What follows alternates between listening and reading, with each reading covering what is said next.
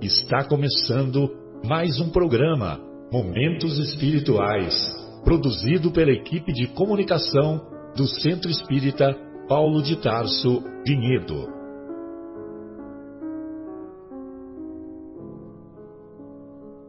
Se guardas contigo o estigma do sofrimento, indagando pela solução dos velhos problemas do ser e da dor, se percebes a nuvem que prenuncia a tormenta e o vórtice traiçoeiro das ondas em que navegas, vem conosco.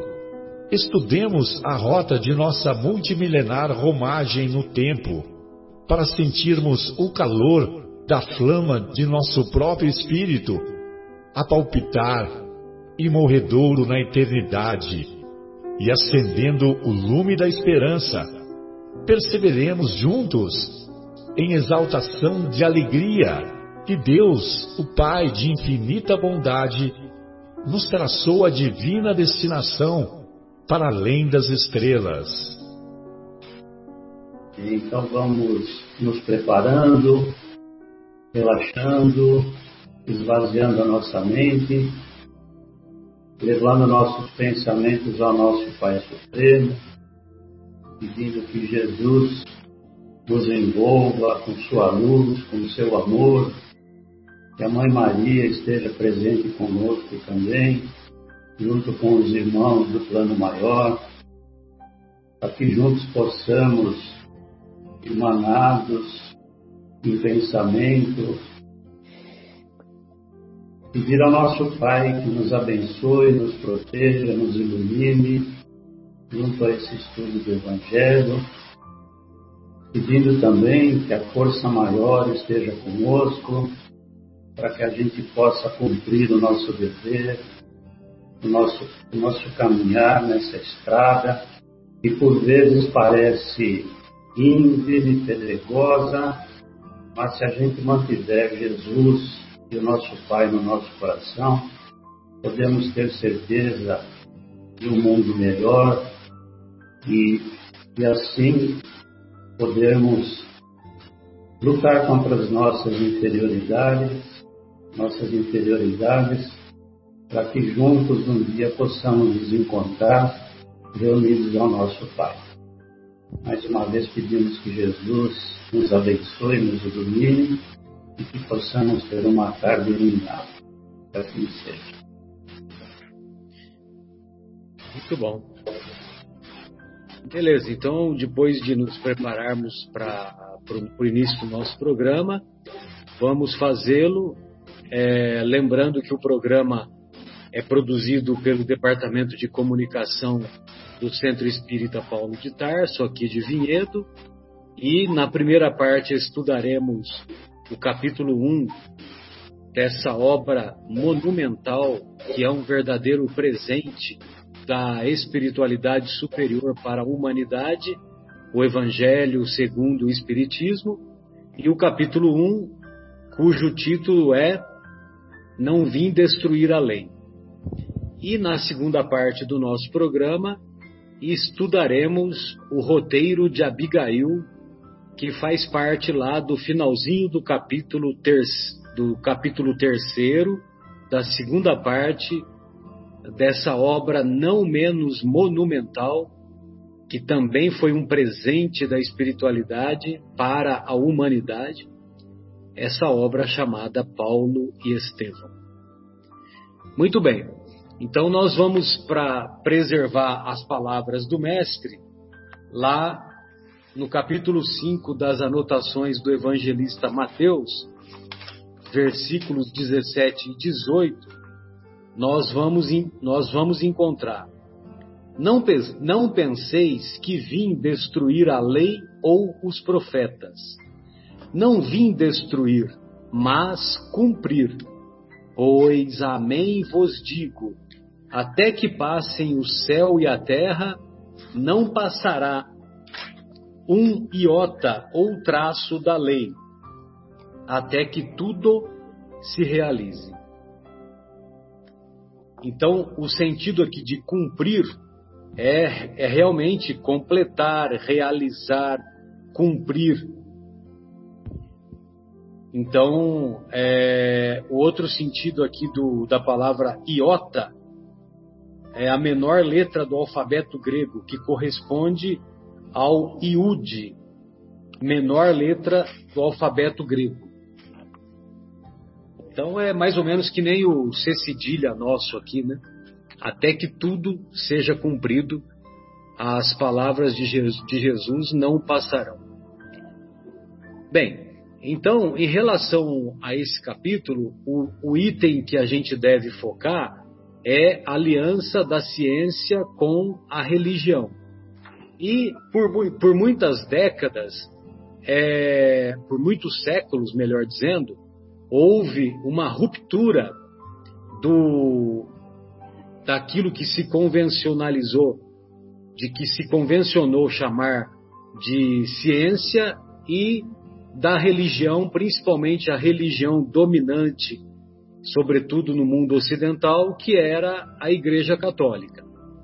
E devido aos desmandos, ao autoritarismo, que infelizmente a religião dominante é, predominava no seu, no seu seio, no seu, é, vamos dizer assim, no seu direcionamento, é, isso fez com que houvesse uma inimizade muito acentuada com os homens de ciência. E ao longo dos séculos, sobretudo a partir da chegada do, do iluminismo, houve uma ruptura, uma ruptura que é, tem consequências até os dias de hoje, uma vez que, que um dos filósofos lá da época do iluminismo é, bradou que Deus não existia, que Deus estava morto, que veio mais tarde ser corroborado pelo, pelo filósofo existencialista e, pe, e pessimista Nietzsche, ele que foi o autor dessa frase mais recentemente. Muito bem. Só que veio Kardec e o Kardec, ah, quando ele quando ele faz a codificação da doutrina espírita, primeiro através da análise dos fenômenos mediúnicos, dos fenômenos das mesas girantes, após afastar toda, toda possibilidade de fraude, após constatar que o fenômeno era autêntico e que as mesas estabeleciam sim um contato, as próprias mesas, através de um código, de um código que foi programado previamente através de, por exemplo, uma batida, letra A, duas batidas, letra B e assim por diante, estabeleceu-se um código e as perguntas que eram feitas para a mesa, a mesa respondia de maneira racional, de maneira com que tinha uma coisa a ver a pergunta e a resposta. Aí o Kardec percebeu que havia um algo mais. E percebendo que havia um algo mais, a, os próprios provocadores do fenômeno diz, diz, diz, disseram, desculpe, disseram que eles pertenciam ao mundo dos espíritos, ao mundo espiritual, ao mundo invisível, mas que seriam nada mais do que as almas dos homens que aqui viviam. E uma vez constatada a veracidade desses fenômenos, inclusive, inclusive pela constatação de informações que eram dadas é, pelos espíritos e que se confirmavam depois de que eram dadas. Então, o nosso querido Kardec, ele se convenceu, elaborou uma série de questões que, primeiro, deu origem ao livro dos Espíritos, mas com apenas 500 questões, e na segunda edição, três ou quatro anos depois, em 1857 foi a primeira edição. A segunda edição, três ou quatro anos depois, aí sim ele finalizou com o formato atual de 1019 questões. Muito bem. É, e nessa obra nós vamos encontrar é, esse, esse encontro, ou melhor, essa união, esse laço, essa, esse elo, essa aliança do da ciência com a religião. Da ciência, porque houve a constatação do fenômeno mediúnico, da análise do fenômeno mediúnico. E da religião, porque os, os benfeitores espirituais vieram nos estimular a todos a buscarem o sentido profundo da palavra religião. Religião é uma palavra de origem latina que significa religare. E religare é uma, um, uma, um passo mais adiante, mais profundo para dentro de nós mesmos, fazendo o, o intercâmbio mais profundo no relacionamento entre Deus e a criatura, entre Deus e cada um de nós. E nesse relacionamento houve a houve houve por bem nós nós detectarmos que que as esse intercâmbio com com o mundo espiritual nos trouxe consequências ético-morais elevadas.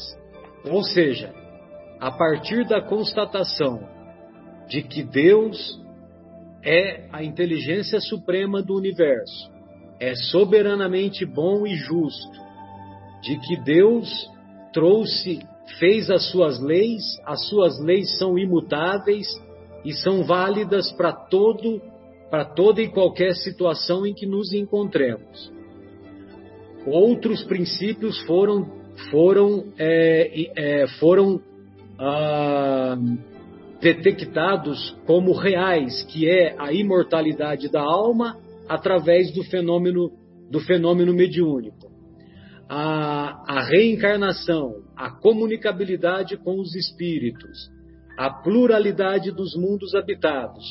Então todos todos esses esses esses princípios constatados nos trouxeram uma fortaleza de ânimo no nosso íntimo a fim de que nós busquemos abandonar a nossa conduta errática e errônea e buscarmos verdadeiramente um caminho reto e destituído ou desprovido, pelo menos nos esforçarmos para buscarmos esse caminho de nos livrarmos das imperfeições.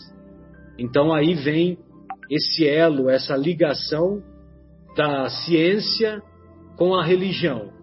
Primeiro surgiu o fenômeno mediúnico e o fenômeno mediúnico estudado trouxe as consequências ético-morais que devem iluminar a caminhada da humanidade.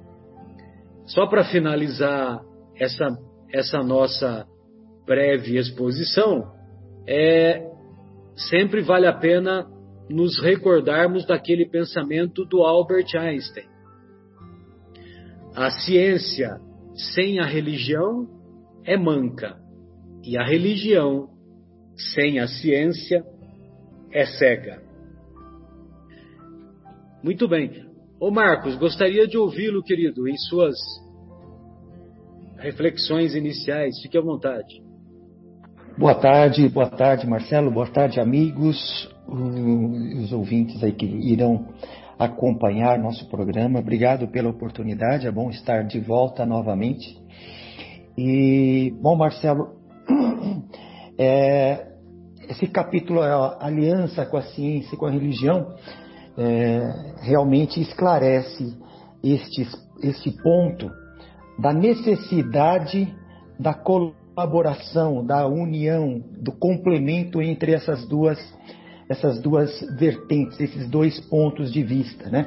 A ciência, que aí estuda todas as leis do mundo material né?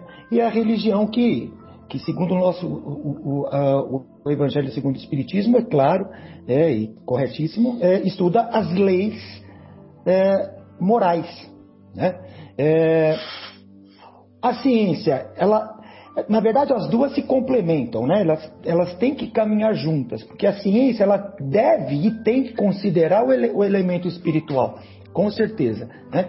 E a religião também, ela tem que aprender mais sobre as leis orgânicas e imutáveis. Né? Tivemos aí há séculos atrás né, aquelas situações de cientistas comprovando do, que, a, que a Terra não era o centro do universo, mas mesmo assim eles tiveram ou que mudar a sua opinião ou seriam condenados, né? É, excomungados e condenados, porque a religião não admitia isso. Né?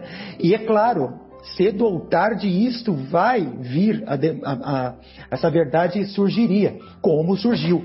Então não adianta né, é, recalcitrar contra os aguilhões, né, como dizemos aí. Né? Não adianta, essas verdades surgirão dos dois lados. Né? O Espiritismo ou o mundo espírita também se revela para nós e cada vez mais a ciência está reconhecendo isso. Né? E, e evidente que é para isso, nada é por acaso, a espiritualidade é, veio a convocar a pessoa certa, né? Que é o Denisar Hippolyte de Leon Rivail, né? O nosso querido Allan Kardec. Eu quero, assim, falar rapidamente um, um pouco da, da vida do início dele, porque ele, na verdade, era um cientista, nascido de uma família já abastada, foi estudar na Suíça, numa escola de Pestalozzi, onde ele até se tornou um aprendiz, um discípulo de Pestalozzi. E Pestalozzi viu nele tanta potencialidade, ele jovem ainda, né, viu tanta potencialidade que Pestalozzi saía para dar palestras em outros locais, em outros países, deixava ele dirigindo a escola. Olha que coisa doida, né? E aí depois ele retorna para a França, ele em Paris, ele funda uma escola também no, no sentido do, nesse sentido de estudo do Pestalozzi, como se fosse uma filial ou algo assim, né? Só que ele vem a falir, porque ele tinha um sócio que era o tio, enfim, o tio era, era viciado em jogos e eles faliram. Mas nem isso fez ele desistir, porque ele é um cara de fibra, muito dedicado e incansável. Ele começou a vida dele tudo de novo, ele começou a dar aula, ele dava aula de é, física, é, biologia, astronomia, anatomia, enfim, começou a dar aula, começou a ter novamente é, é, é, o contato com a vida pedagógica nas escolas. Ele tra trabalhou como tradutor de obras inglesas e alemãs. Né? Olha só a vida dele, que é, era pura ciência, evidente, tudo isso. Né? É, e, é, aliás, é, além disso, ele era também contador, ele cuidava de algumas empresas. Olha quanto que. A, a, espiritualidade precisava de uma pessoa assim. Primeiro, que não desiste, que seja um trabalhador incansável, que para ele não esgote, né, e ele é, vá atrás sempre de conhecimento. E ele, durante 20 anos, estudou magnetismo. Né? E uh, o que acontece é, nisso tudo? Né? Um dos amigos dele, o senhor Fortier, que ele conhecia por esses anos aí todo de magnetismo, comentou com ele sobre os fenômenos das mesas girantes e falantes. Olha o que ele respondeu, palavras dele, né? Quanto a isso, eu crerei quando ver e quando conseguir, quando conseguirem provar-me que uma mesa dispõe de cérebro para pensar e nervos para sentir, né? é, e que se pode tornar sonâmbula. Né? É, até que isso se dê, dê-me a permissão de não enxergar nisso senão uma fábula para provocar o sono, ou seja, uma historinha para dormir. Né? Então ele, na, na, princípio, o ceticismo dele falou assim: até que eu veja, me desculpe, perdão, eu não acredito. Né? E, e, mas ele não negava isso, ele só queria, ele queria ver provas. Né? Ah, só que em 1855 ele encontrou o senhor Carlotti, um amigo de 25 anos, uma pessoa digna, que comentou os fenômenos né, é, e, diria, e dizia que ele participava de uma reunião, convidou o, o, o, o Rivail para participar dessas reuniões. E ele foi. Né? Foi quando ele viu o ocorrido. Estou né? resumindo tudo, gente, para não ficar muito longo, tá? Mas desculpa, já estou me alongando, perdão. É, ele viu o ocorrido e é, ele viu é, nisso uma nova ciência, a princípio, né? E então ele estudou isso como uma nova ciência, onde ele fazia experimentações, ele fazia, como ele diz aqui, observações, comparações, estudo de causa e efeito. Ele viu isso ainda com ceticismo, ele falou, poxa, tem uma coisa boa aí. Então ele falava que aquilo era algo sério, primeiro ele falava que era sério, porque aquelas pessoas que participavam eram pessoas sérias, dignas, ele conhecia essas pessoas, né? É, e ele achava que aquilo era uma revelação de uma nova lei.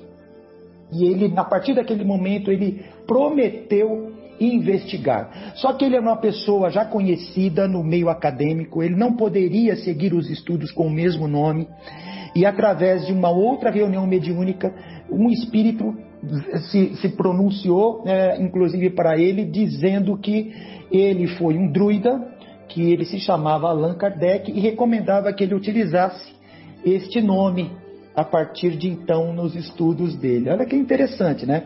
É, e outra coisa para concluir, apenas assim, ele, é, ele recebeu, desculpe, um caderno com 50 cadernos que já era a base do, do, do, do, do livro dos espíritos, que ele tinha que fazer uma organização.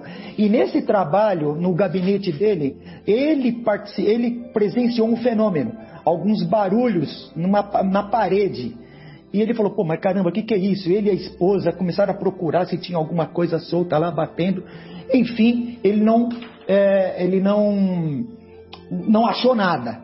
E no dia seguinte, ele foi para uma, uma outra reunião mediúnica e comentou isso com o médium. E aí aparece para ele, desculpa, o Espírito Verdade e tem esse diálogo, eu gostaria de ler esse diálogo rapidamente, que é, ele, ele, ele, se, ele, se, apresenta como um espírito familiar. Né? É, com que, o, Kardec pergunta, com que finalidade é, é você bateu assim, você apareceu assim para mim? Aí o espírito responde, desejava pôr-me em comunicação contigo. Aí Kardec diz, é, Podereis dizer-me por quê, né, por que desejava?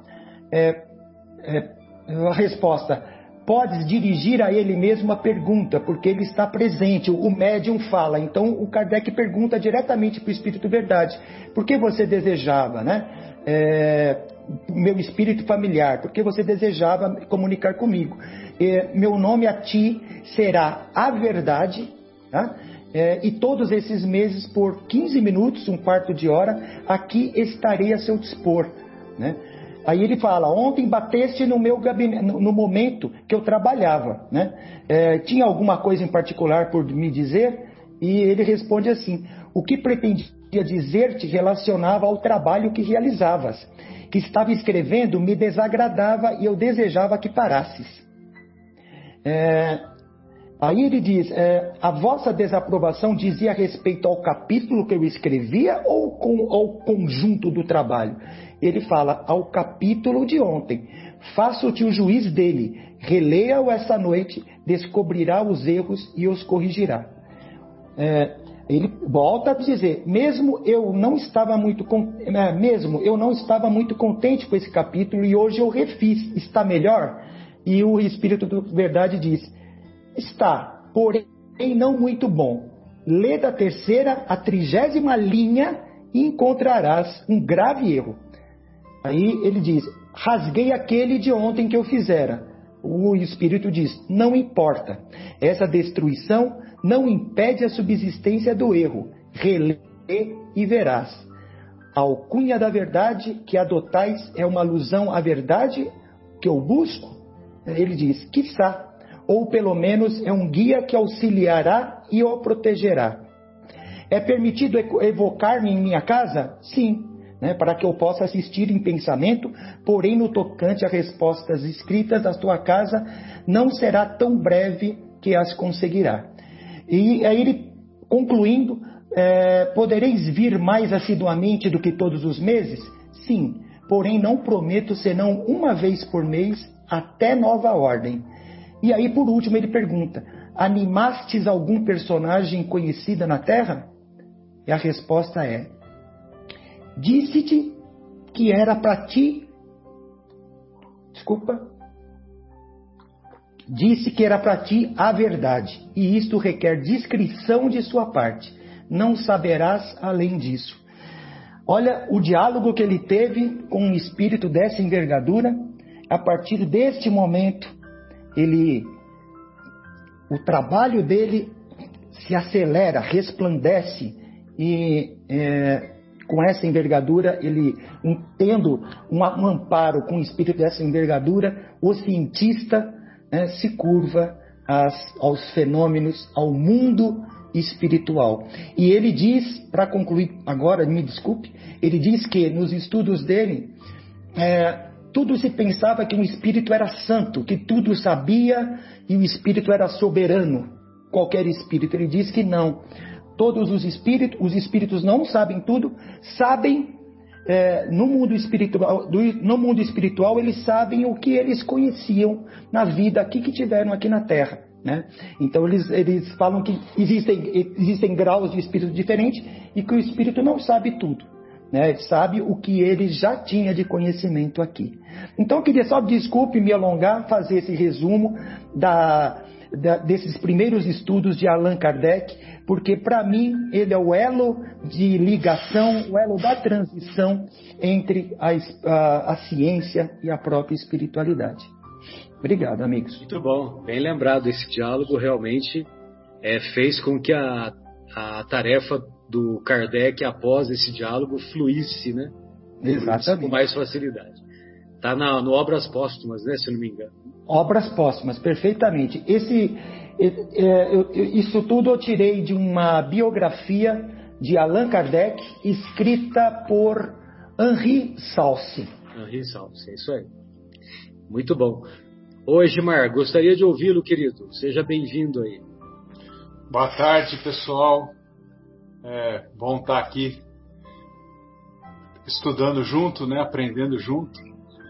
É, fizemos aí algumas é, observações então vamos lá, né? Eu foquei bastante nesse, no item da aliança da ciência com a religião e na, durante todo esse processo é, evolutivo, né, e transform, de transformação da Terra, passando aí desde a grande revelação trazida por Moisés, né, revelação essa apropriada ao, ao adiantamento dos povos daquela época, povos semi-selvagens, passando pela segunda grande revelação trazida por Jesus, que foi o, o iniciador da mais pura moral, né?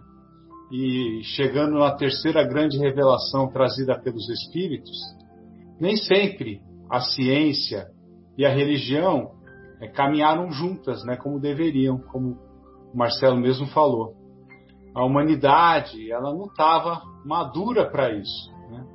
Os cientistas estudavam exclusivamente o mundo material e os religiosos concentrados nas leis do mundo moral, né? Do um ponto de vista exclusivo, né? Cada um olhando o seu umbigo.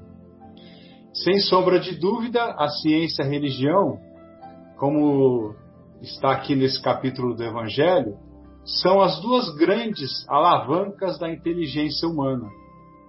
A ciência revela as leis do mundo material. Então, por exemplo, através da física, entendemos as leis que regem o movimento dos planetas, como o som se propaga no ar. Através da química, entendemos como acontecem as reações químicas. Através da engenharia, conseguimos fazer grandes obras. Através da medicina, entendemos o funcionamento do corpo humano e o tratamento das doenças que o atacam. É, enfim, se não fosse a ciência, nós estaríamos aí vivendo como os, no tempo das, dos, do homem das cavernas, né? sem nem conforto, sem remédio, é, sem carros, sem televisão. Né? Então estaríamos numa situação é, bem diferente. Né?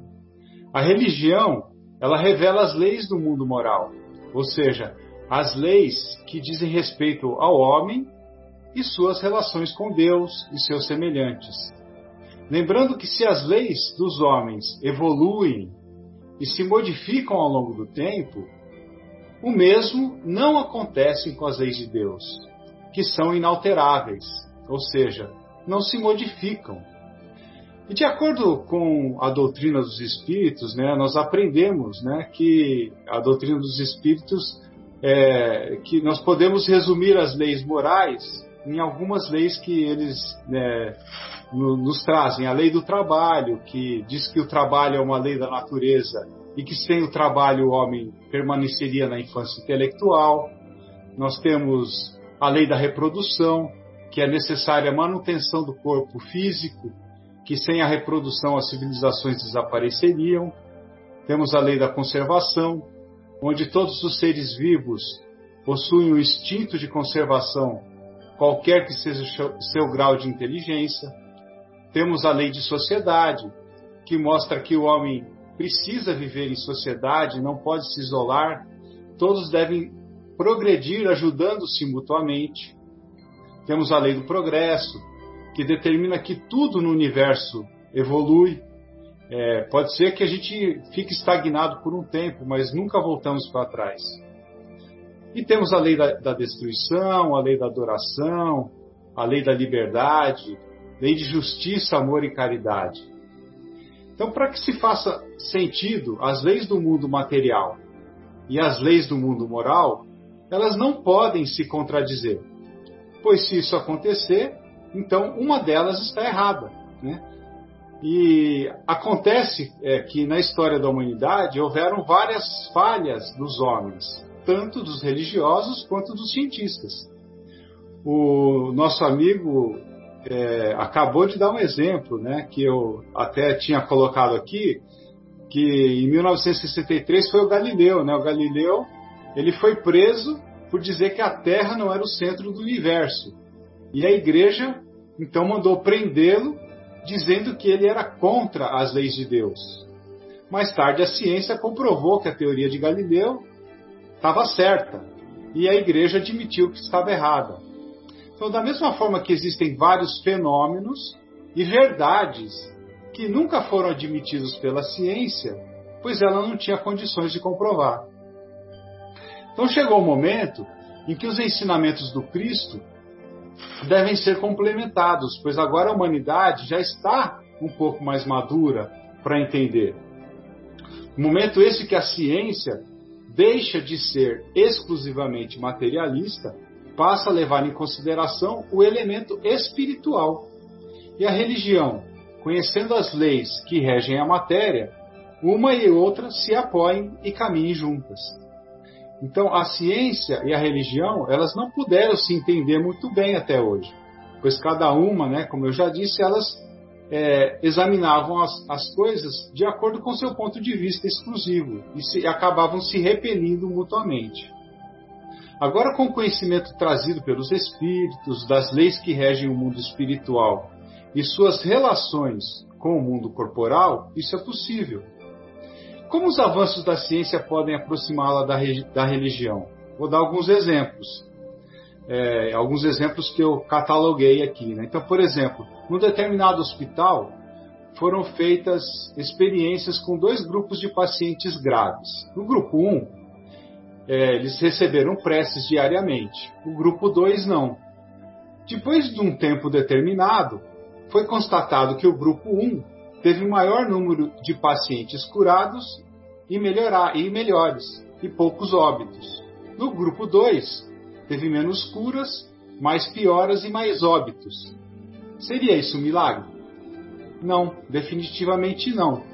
A espiritualidade nos ensina que quando oramos, nós formamos um campo magnético em torno de nós que nos protege e estimula as defesas do nosso organismo. Esse campo magnético pode ser dirigido pelo pensamento a outra pessoa, a quem queremos beneficiar, e as envolve carinhosamente, promovendo a ativação dos recursos de curas orgânicas, emocionais e espirituais da pessoa. Teve outro estudo realizado com 232 pacientes operados do coração na Dartmouth Medical School, mostrando que um percentual de cura dos pacientes religiosos era três vezes superior aos que não manifestavam nenhum interesse pela religião. Uma outra pesquisa realizada no, num hospital na, na Carolina do Norte demonstrou que depressão e doenças físicas têm incidência menor em pessoas que frequentam regularmente alguma instituição religiosa. Então tem esse e este e outros exemplos, né, que mostram, né, que nós podemos concluir então que andando juntas a ciência e a religião, amparadas pelas leis que regem a interação do mundo invisível com o mundo visível, teremos a fé com razão e a ciência, nada encontrando de errado na religião, o materialismo estará vencido.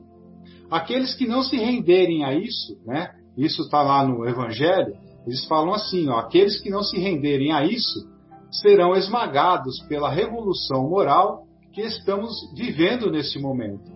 E depois de 18 séculos de preparação, chega o momento que marcará uma nova era para a humanidade.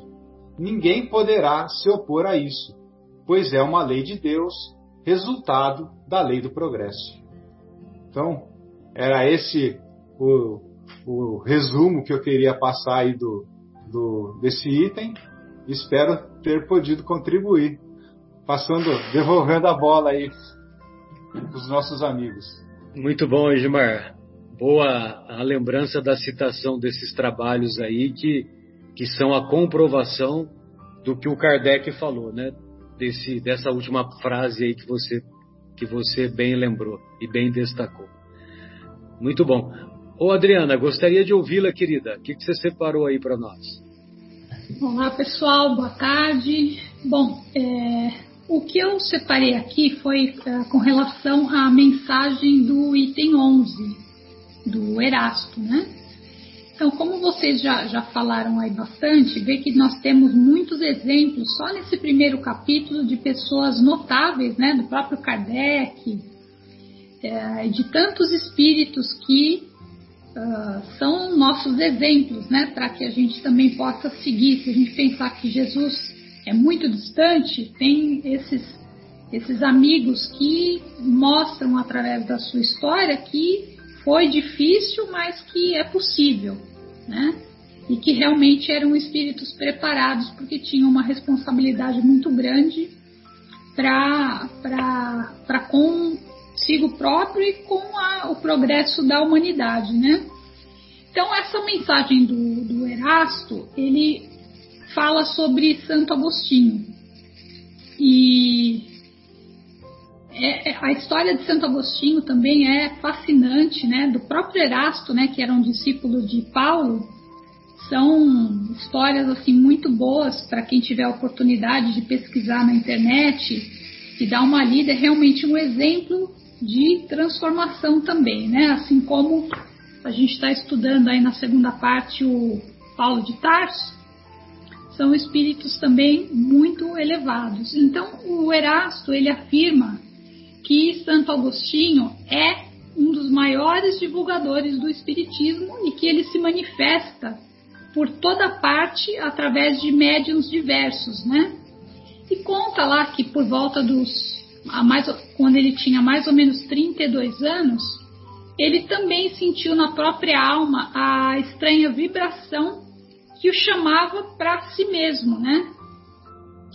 E que fez com que ele compreendesse que a felicidade não estava nos prazeres enervantes e fugídios, ou seja, nos prazeres do mundo, né? Uh, e conta também a, a, que a sua mãe, a Mônica, é, que era muito religiosa, né? É, depois foi até é, é, tida como canonizada como santa, né? Santa Mônica. Ela educou ele nos princípios da religião. Mas o caminhar dele, a experiência dele, quem tiver a oportunidade de pesquisar, vai ver que ele buscava incessantemente pela verdade em diversos lugares, né? em diversas crenças, em diversas religiões. E em um determinado ponto, num dia quando ele estava deprimido e angustiado, procurando esse sentido da vida, ele ouviu uma voz. Olha a semelhança com a história do Saulo, né? É aquela voz que, quando a gente escuta, ela transforma a nossa vida. E, uma coincidência, né, como diz o Marcelo, era, um, que era, era uma carta justamente do Paulo de Tarso que chegou nas mãos dele. Então, ali, a gente que está estudando o, o livro, né, a gente sabe o amor e a devoção que devia ter naquela carta, né? Todo o sentimento, toda a verdade. Não era uma coisa na teoria, era a prática, né? A prática do amor e da verdade. E a hora que Santo Agostinho lê, ele percebe que ali tinha uma, alguma coisa a mais, era uma coisa profunda, era ardente, né? E que era muito mais profunda do que toda a lógica da filosofia que ele já tinha aprendido até então. E aí ele decide penetrar naquela fé que há muito tempo já sua mãe caminhava, né? Então, uh, ele acabou, ao longo da sua, da sua existência, né, assim como Paulo, ele se entrega a Jesus, tornou-se vigário, depois bispo e permaneceu cerca de mais ou menos 40 anos ligado à igreja. E ele também fez essa aliança entre a fé e a razão né? Que durante muito tempo foi chamado de a filosofia cristã, né? foi um, a sistematização da concepção do mundo, do homem e de Deus, que formaram ali, é, durante muito tempo, a doutrina fundamental da Igreja Católica. Então, olha a importância que ele teve, né? Um chamamento, né? Mas foi o chamamento que ele teve. E fala também que o Erasto afirma que ele é um dos mais firmes pilares do Evangelho.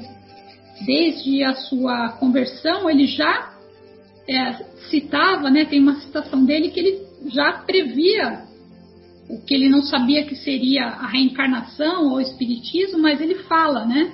Estou certo de que minha mãe virá visitar-me e dar-me conselhos, revelando-me o que nos espera na vida futura. Ou seja, ele já sabia, naquela época, ele tinha essa certeza da vida futura. Então, ele foi um homem em permanente é, batalha contra as suas próprias emoções e fraquezas. E o Erasto, através dessa mensagem aqui, ele procura nos mostrar, além da continuidade da vida do espírito, né, que se desenvolve sempre, aprende e evolui constantemente, ele afirma lá no comecinho que ele é um ardente pregador, ou seja, a tarefa de divulgar a verdade que ele aprendeu continua. não encerra a hora que a gente uh, deixa o corpo. Então tem algumas, alguns pontos aqui chaves que eu coloquei que é, é conhece-te a ti mesmo, que é a chave do progresso individual, é a gente se voltar para realmente se conhecer as nossas fraquezas, aquilo que a gente precisa melhorar. E outras citações dele também aqui é que a fé incentiva a inteligência. E a fé se torna mais forte também através da inteligência. Então vejam que também andam juntas, assim como a ciência. Então, aquela frase bastante conhecida, né? Conhecereis a verdade, pois a verdade vos libertará além dele ser um excelente exemplo de reforma íntima, também mostra que é possível para nós também nos transformarmos e que ele não veio uh, derrubar aquilo que construiu. A diferença agora é que ele vê com os olhos do espírito aquilo que ele não via quando ele ainda estava encarnado. Então, há realmente a necessidade da gente ter a porta aberta, o coração aberto para o aprendizado e para o conhecimento, porque são alavancas importantes para nosso para a nossa evolução e são itens é, necessários e que nós devemos utilizar ele da utilizá-los da melhor maneira possível. Ô Bruno, gostaria de ouvi-lo, querido. Por gentileza. Olá, amigos. É muito bom estar aqui. Obrigado da oportunidade e poder trazer essa reflexão a respeito do capítulo 1, né? Não em destruir a lei. Muito bem é, colocado por Kardec. E mais é, intimamente, né? A aliança entre a ciência e a religião. E nesse capítulo, né? Na na, nas revelações lá que os espíritos nos trazem, eles nos informam que a inteligência humana é, tem a seu dispor, né, para sua emancipação e o seu crescimento, ela tem duas alavancas, como a Adriana mencionou, né? Uma alavanca é a ciência que regula as leis materiais e a outra a, alavanca é a religião, que regula as leis morais. O problema é que ao longo da nossa história, essas duas alavancas, elas é, idealizaram que cada uma delas tinha a verdade e passaram a defender a, a, as suas crenças e as suas é, relações como sendo as únicas verdadeiras. E se a gente procurar lá no, no livro Consolador, é, Psicografia de Francisco Cândido Xavier e o Espírito Emmanuel, ele vai dizer né, que as, as, a ciência, né, a química e a física, elas trazem as relações intrínsecas entre a matéria, é, que as, as uh, ciências da psicologia e da sociologia a psicologia é, lidando com os sentimentos e as emoções e a sociologia com as relações humanas, elas regulam a, a, a inteligência emocional e a inteligência intelectual dos seres humanos. E ele diz o seguinte, né, que é muito interessante que o ser humano, ele não inventou a química, por exemplo. Ele, o ser humano, a partir da sua observação, começou a copiar a natureza e as suas combinações, e a partir daí criaram uma nomenclatura própria, né? E então, hoje em dia, se nós analisarmos aí os cientistas químicos, eles vão ter lá uma tabela de vários é, elementos e vão acreditar naquilo como sendo as verdades absolutas daquilo que a ciência traz para a nossa época como humanidade. Então sempre se defendeu, cada um defendeu a sua verdade como sendo a exclusiva, a absoluta. E lá no tempo de muito antes de Cristo, né, 469 anos antes de Cristo, nasceu um cara, né, chamado Sócrates, não era o centroavante do Corinthians, mas Sócrates, o filósofo, né? Aquele que trouxe uma claridade muito grande que sempre se preocupou com a verdade, né? E naquela época ele já descobriu que é, seria melhor, né, o melhor do que investigar a origem, a transformação do universo, de todas as coisas que nele havia, né, que acho que ele pensou que seria muito, né, que os homens fariam melhor negócio se eles investigassem a si mesmos. É, o que a Adriana também trouxe do que conhece a ti mesmo, que também foi revelado pelos Espíritos no livro dos Espíritos, né? Então, a verdadeira descoberta, ela estava no interior da alma de uma pessoa e não fora dela. E ele fez um trabalho brilhante, né? Porque com é, aquilo que ele chamou de dialética, né? Ele, ele fazia com que as pessoas, né? Ele, ele forçava com que as pessoas, qualquer pessoa, inclusive ele discutia nas praças públicas, onde a cidade mais vivia, onde tinha tipo todo tipo de pessoas, as mais sábias e as menos sábias, mas ele estimulava a pessoa a falar de alguma coisa que ela entendesse, né? E a pessoa começava a conversar, seja a respeito da justiça, seja a respeito da, do direito, seja a respeito da escolha de uma profissão, a pessoa começava a discursar. Né? E ele ficava ouvindo, né? e através dos pensamentos que, é, na maioria das vezes, eram mal formulados pelas pessoas que estavam discursando, ele, depois que as pessoas discursavam, ele ia demolindo os argumentos um a um, de modo que o seu oponente ou a pessoa que estava falando daquele assunto frequentemente ficava sem resposta. Né?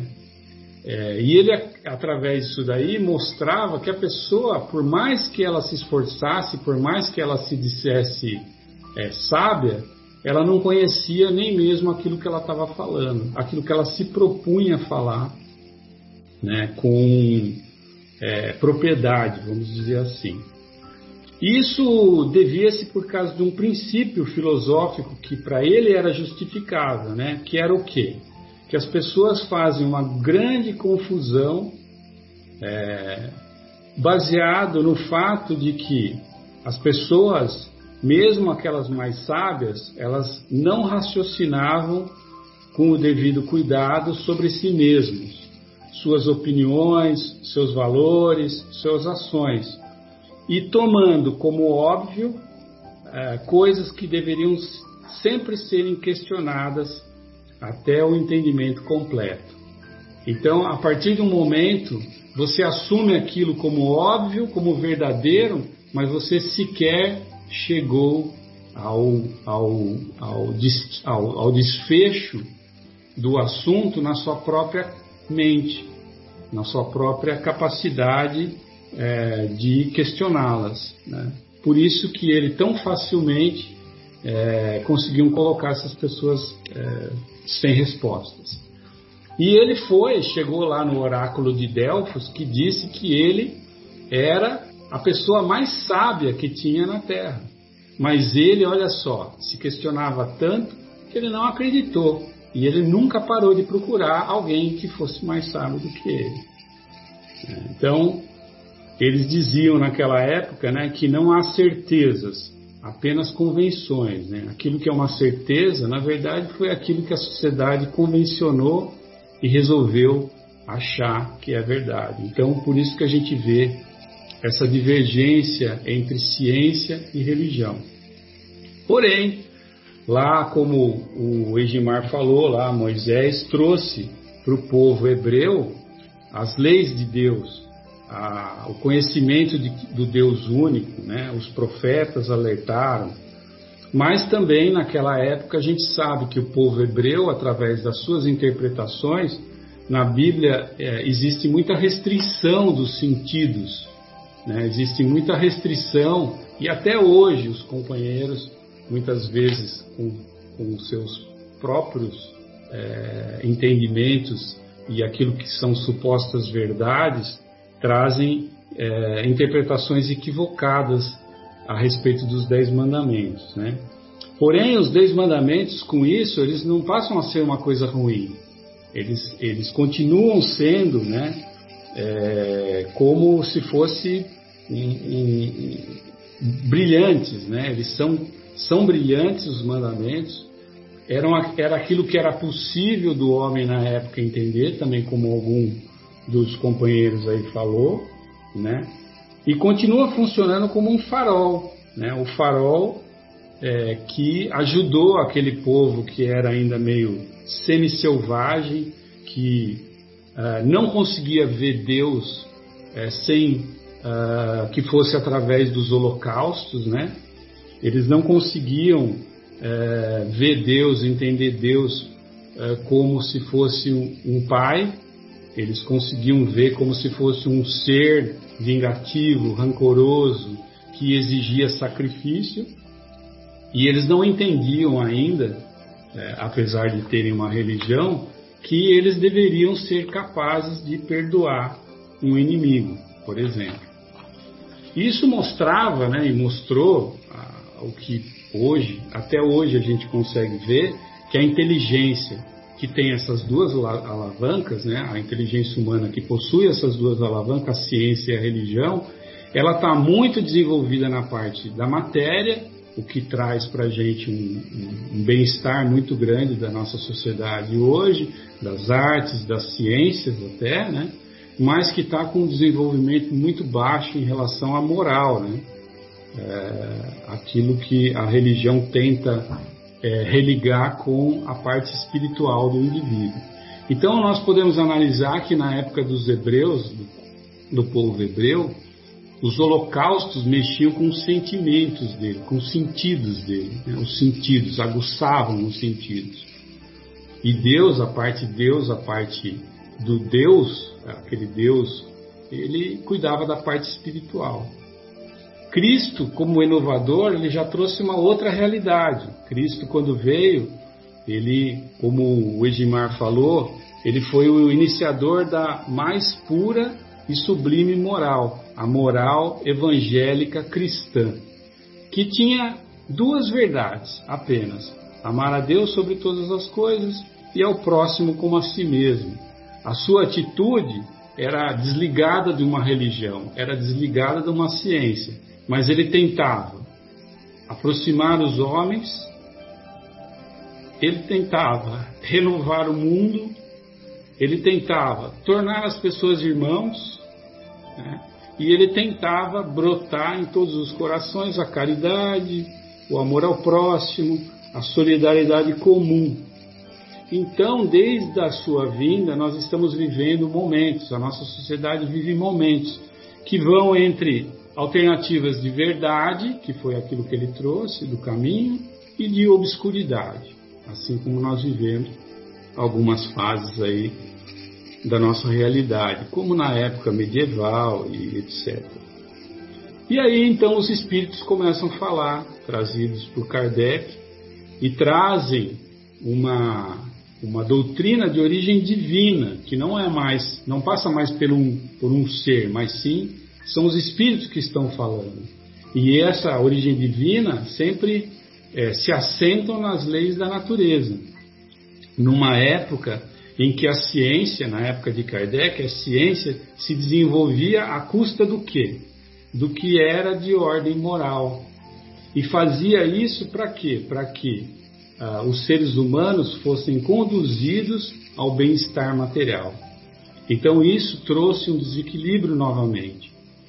E os espíritos, com essa batalha que ele fala, é, dessa instrução dos espíritos no capítulo, essa batalha que está hoje acontecendo, que é uma batalha moral, não é mais uma batalha material, no nosso, no nosso orbe, no nosso planeta, vem a todos os momentos nos lembrar para voltarmos ao reino do, do, do Cristo, para retornarmos ao reino que Jesus nos ensinou, que é nada mais, nada menos que a soma dos elementos: coração, amor e ciência, os três juntos.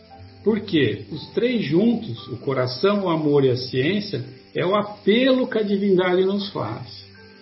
E para terminar essa, essa reflexão, eu trouxe também o exemplo de Santo Agostinho, que a minha esposa já demonstrou com tanto brilhantismo. Então, aqui fica a complementação dela aí, trazendo o Santo Agostinho, né, que ele vê com os olhos do espírito aquilo que ele não conseguiu ver com os olhos do homem. Era isso. Muito bom, Bruno. Maravilha. E quando o Sócrates soube é, que ele era considerado o homem mais sábio do mundo antigo, aí ele disse: Só sei que nada sei. Pois é. E aí ele demonstrou uma sabedoria ainda maior. Exatamente. Imagina o pessoal vendo ele chegar assim numa rodinha, o pessoal já devia sair correndo, né? Porque falava, ih, estou lascado. Exato. Ele conseguia deixar o cara sem respostas, imagina, hein? Exato. E a, aqui nessa obra do, do André Luiz, pelo Antônio Baduí, Vivendo o Evangelho, a respeito do tema, é, então André Luiz coloca assim: ciência previne a pandemia, religião afasta o desespero. Ô Mauro, gostaria de ouvi-lo, querido, fica à vontade.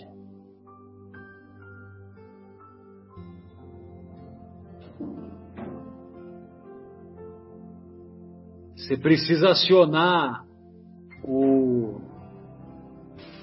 Perdão. O microfone estava desacionado aqui. Então, boa tarde a todos, é, aos amigos, irmãos, ouvintes. E é sempre uma alegria renovada estar com vocês. Então, eu, eu queria fazer algumas rápidas reflexões. Primeiro, dizendo que, como diria os mais jovens, Kardec começa com tudo o Evangelho segundo o Espiritismo, né? porque nesse primeiro capítulo ele faz uma breve, um breve resumo da evolução necessária que nós precisamos ter juntamente com a evolução do planeta. E como nós somos seres em crescimento, eh, nós precisamos chegar ao reino de Deus usando a nossa evolução moral junto com a evolução material que é a evolução do planeta. E aí está a ciência, né? E a evolução espiritual acaba nos sendo revelado pelos espíritos superiores e nos trazem as mensagens divinas de como a gente pode chegar ao reino de Deus. Então, é, quando ele, Kardec inicia esse capítulo, ele fala das leis de Deus e ele avança falando da necessidade da aliança entre a religião e a ciência, como os colegas bem colocaram aí, né? Eu só queria lembrar que a palavra união, como todos sabem, ela significa união e harmonia, né? A palavra aliança significa união e harmonia. Como o Marcelo colocou aí logo no início, uma frase do Einstein, ele fala que a ciência sem religião é manca e a religião sem a ciência é cega. Ele coloca também, é, no final dessa reflexão que ele faz, é, Einstein o seguinte, que Deus não joga dados com o universo. Aí tem, vem um outro cientista também, mais, mais recente, mais contemporâneo, o Stephen Hawking, ele diz o seguinte, que Deus não só joga dados, como às vezes ele nos confunde, jogando-os onde ninguém pode vê-lo. Então é só uma frase que eu achei interessante no contexto da ciência, que eu queria colocar para vocês. E, a grosso modo, se a gente fizer uma comparação aí com um avião, né? Uma asa seria a razão, a inteligência, a pesquisa, que seria a asa da ciência, e a outra asa seria a asa da moral, do amor, da espiritualidade, que seria a, a asa da religião. Então, para a gente conseguir ter um voo de cruzeiro, a gente precisaria ter essas duas, essas duas asas em harmonia. A gente nota que a humanidade ela sempre viveu no antagonismo dessas duas forças, porque cada um via o mundo do seu ponto de vista. E cada um tinha o seu ponto de vista exclusivo e que acabavam se repelindo mutuamente. E aí Kardec nos mostra, através do Espiritismo, que a fé deve ser uma fé raciocinada, e mais do que isso, ele acaba revelando para a gente, por meio de provas irrecusáveis, a existência do mundo espiritual em conexão com esse mundo material. E que as leis que regem o universo, que regem o mundo é, espiritual e as suas relações com o mundo corporal são as mesmas.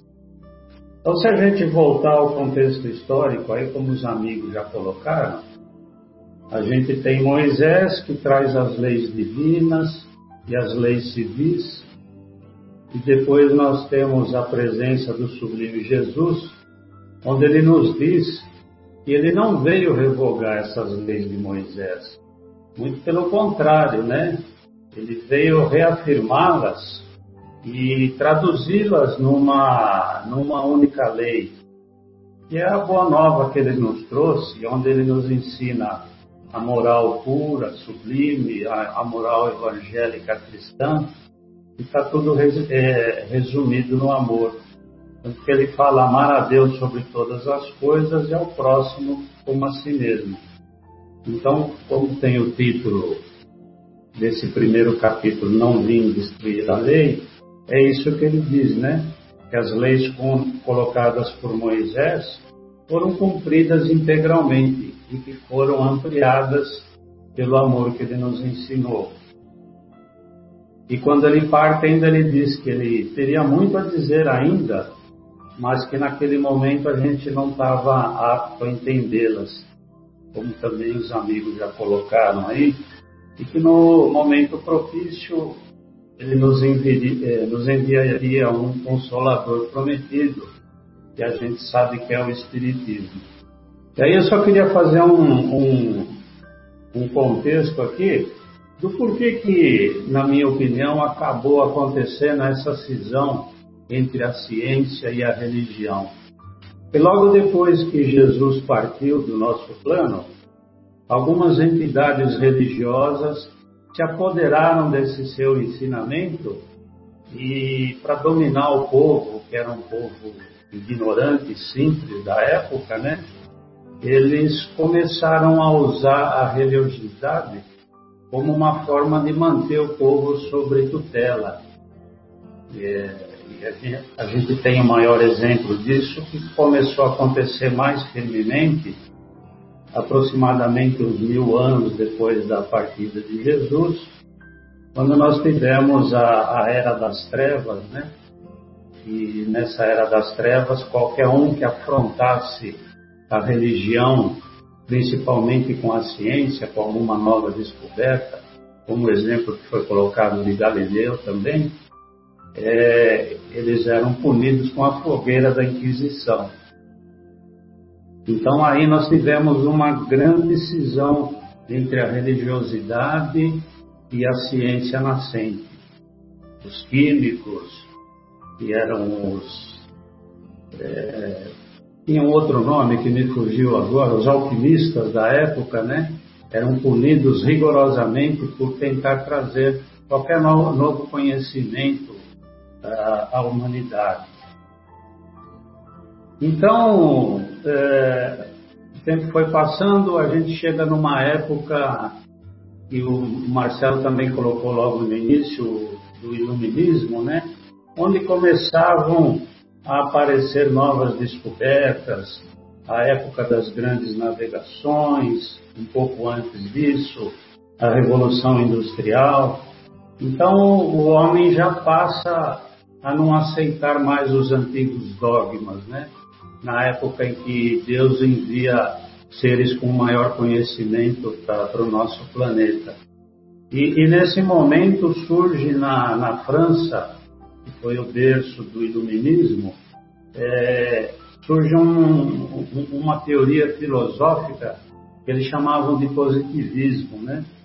E esse positivismo ele passava por três, é, que é, ele passava por três pontos evolutivos e era o foi uma, uma filosofia trazida por um filósofo chamado Augusto Comte.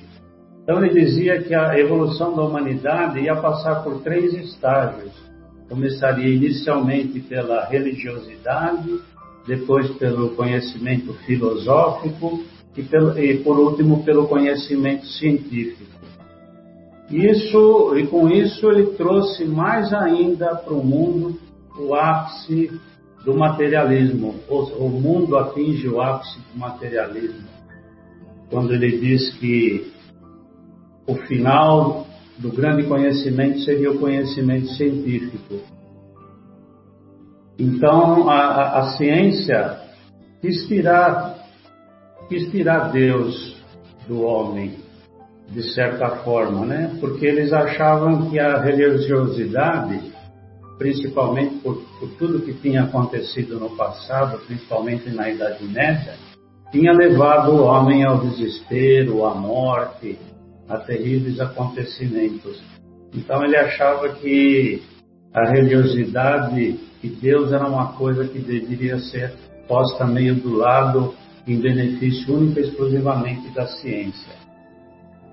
É, mas Deus tem outros planos para a humanidade, né? E até que, como previsto por Jesus, aparece no mundo o nosso Consolador prometido através do Allan Kardec, que vem levantar alguns véus sobre a verdade, né?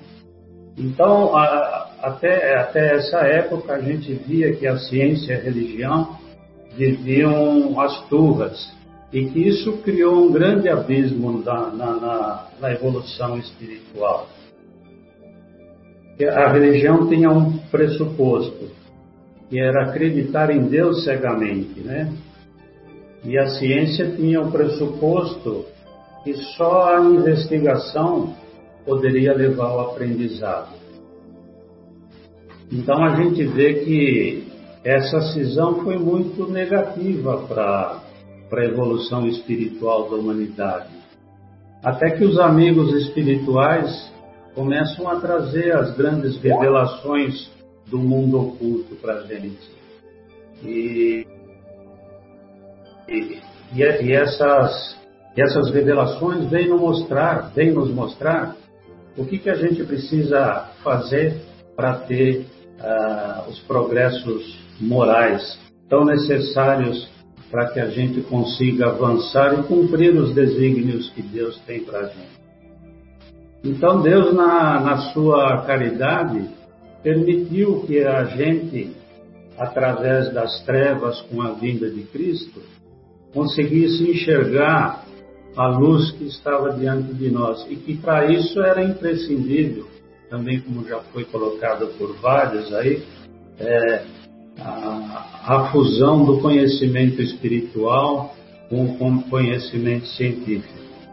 Então eu acho que agora a gente está num momento onde o progresso científico já começa a se aliar à espiritualidade por várias pessoas do, da área científica hoje já começam a entender determinadas coisas, principalmente com o advento da física quântica, desse, dessa inter-relação entre os mundos materiais e os mundos espirituais. Então, a partir de agora, a gente imagina que, que a maioria já esteja conscientizada da necessidade de aliar a ciência com a espiritualidade. Porque senão a gente vai acabar voltando para os mundos primitivos e vamos novamente voltar à cisão entre a espiritualidade e a ciência. É, tanto que a gente está numa nova era, numa era de transição planetária, e onde possivelmente a gente está tendo a última oportunidade de renovação moral para que a gente possa permanecer nesse planeta e tem que cumprir o plano de Deus, que é a gente começar a entrar num mundo de regeneração. E isso só vai ser possível, como Kardec coloca, como a mensagem dos amigos espirituais nos coloca, que a gente tem que se aliar ao conhecimento, como Kardec sempre falou, o Espiritismo é a fé raciocinada. Então, através do raciocínio, através do conhecimento e da nossa evolução moral, é que a gente vai conseguir chegar no reino de Deus. Então, mais ou menos essa a reflexão que eu queria fazer. Tá bom? Beleza, Mauro. Obrigado. Afonso, queremos ouvi-lo. Me atrapalhei aqui. Estou aqui. Ok. Um abraço forte a todos os amigos, aos nossos ouvintes. E Eu não, não me canso de me surpreender com duas coisas é, constantemente. Uma é a sabedoria e a misericórdia de Deus, e a outra é a nossa capacidade de equivocar. Essas duas coisas que estão sempre se encontrando, por mais que eu me esforce, eu continuo a me surpreender. Vejamos nessa oportunidade o que nós estamos analisando.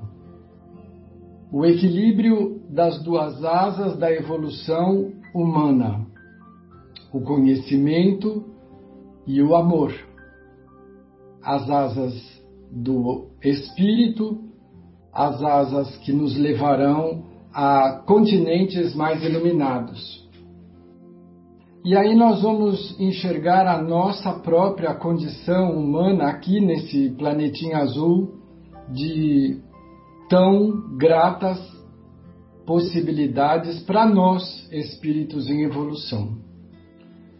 O Cristo nos conhece de longa data, conhece as nossas dificuldades e a nossa sombra, porque nós ainda somos sombra e luz. E aí nós temos todo um, um planejamento da misericórdia de Deus a nos enviar os Dez Mandamentos como o grande pavimento, a estrutura se levantaria a partir dessas dez orientações para uma humanidade ainda rude, rústica, despida de espiritualidade. Mas está lá. O alicerce sólido até hoje. E o que nós fizemos com este conhecimento? Nos transformamos em seres mega ultra blaster orgulhosos. Nós Somos o sal da terra, as últimas bolachas do pacote, o resto do mundo é o resto. Não captamos muito bem a mensagem superior. Então vem Jesus e nos fala de amor, de perdão e de continuidade dos, do processo de alfabetização dos nossos espíritos imortais. E aí, a nossa condição completamente instalada no, na locupletação mais descarada, achou por bem calar essa criatura, como se calando a criatura de Deus se calaria o próprio Deus. Mais um equívoco da nossa parte e nós seguimos a nossa trajetória mesmo com uma nova carga de luz trazida pela própria luz, numa, numa referência muito livre do nosso mestre governador espiritual Cristo planetário, o Mestre Jesus. Ele se fez carne, ele que era pura luz, e nos demonstrou com a sua vivência como deveria ser o nosso caminhar. E temos seguido a, o rumo dos seus ensinamentos até hoje. A bem verdade, não podemos dizer temos seguido, nós temos ignorado os seus ensinamentos descaradamente nos últimos milênios. Nós somos seres multimilenários. Então vejamos a última etapa, da misericórdia e da paciência, da tolerância infinita de Deus.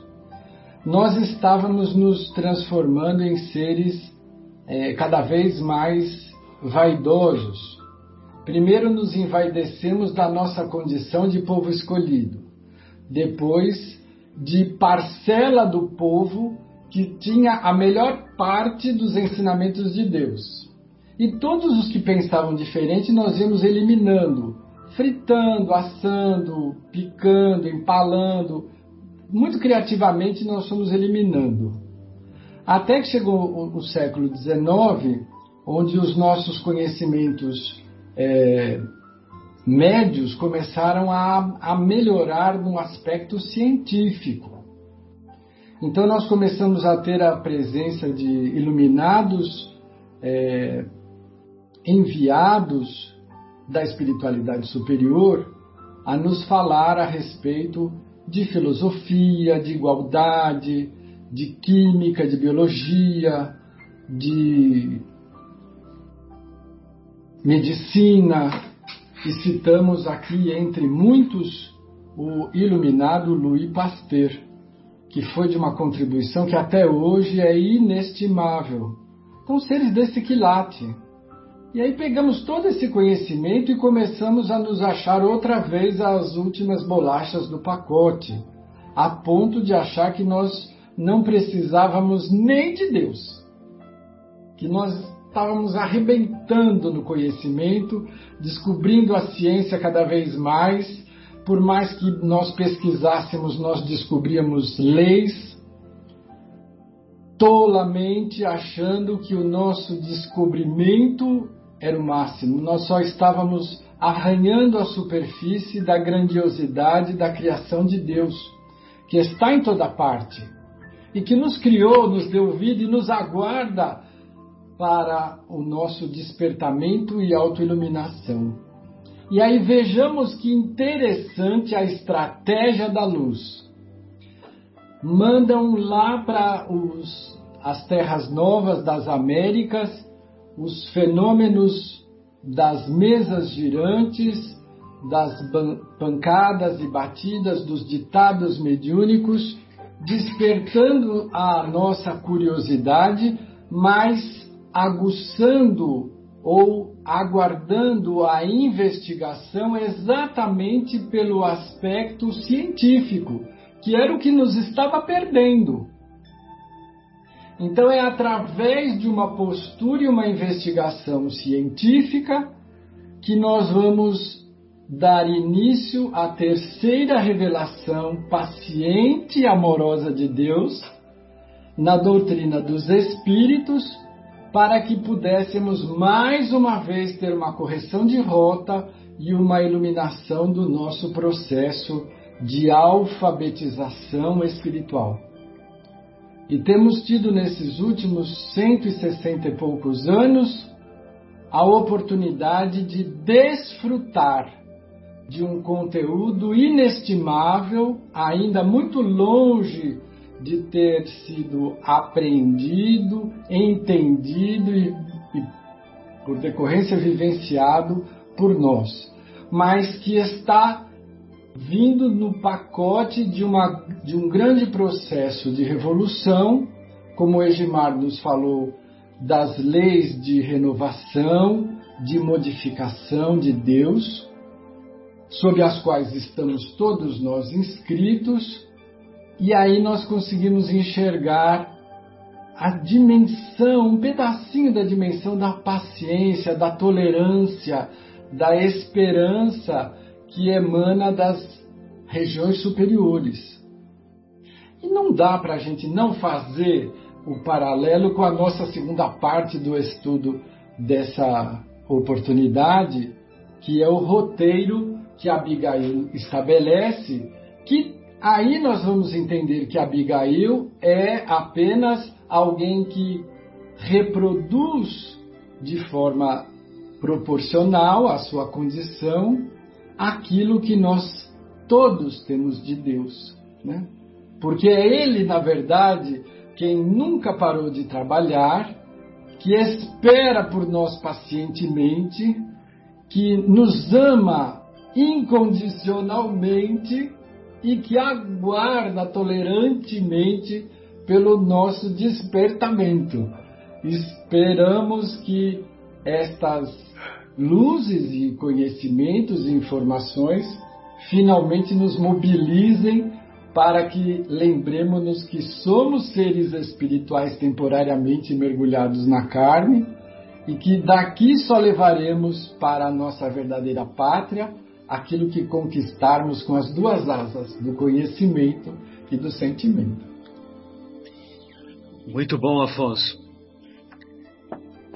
E como complemento aqui da, dessa mensagem do André Luiz referente ao tema, ciência melhora o mundo, religião aperfeiçoa a alma. Ciência prolonga a vida física, religião aponta a imortalidade. Ciência e religião devem se entender para o bem de todos, pois o conhecimento sem fé conduz ao fanatismo científico, e a fé sem conhecimento conduz ao fanatismo religioso. Obrigado, amigos, e retornaremos após a pausa musical com a segunda parte do LATEP. Não percam.